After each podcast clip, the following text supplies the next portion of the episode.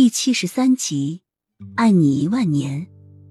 雨涵看得不禁有点痴迷，这么好看的眸子，真的把他生生的吸引住了。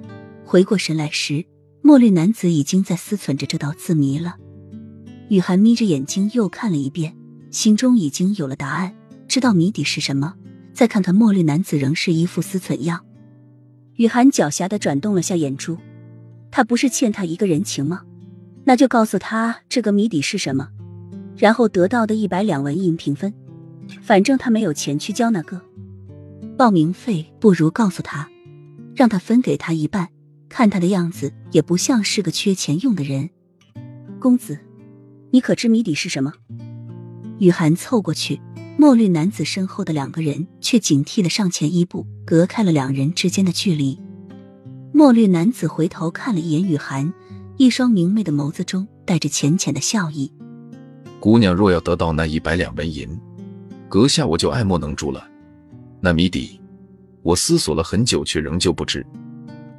雨涵不觉好笑，这个男子知道自己没有钱，所以以为自己要问他要谜底，赢那一百两纹银。可我知道啊。雨涵抛给对方一个高深莫测的微笑，虽然戴着面具，墨绿男子看不到，但是却来了兴趣。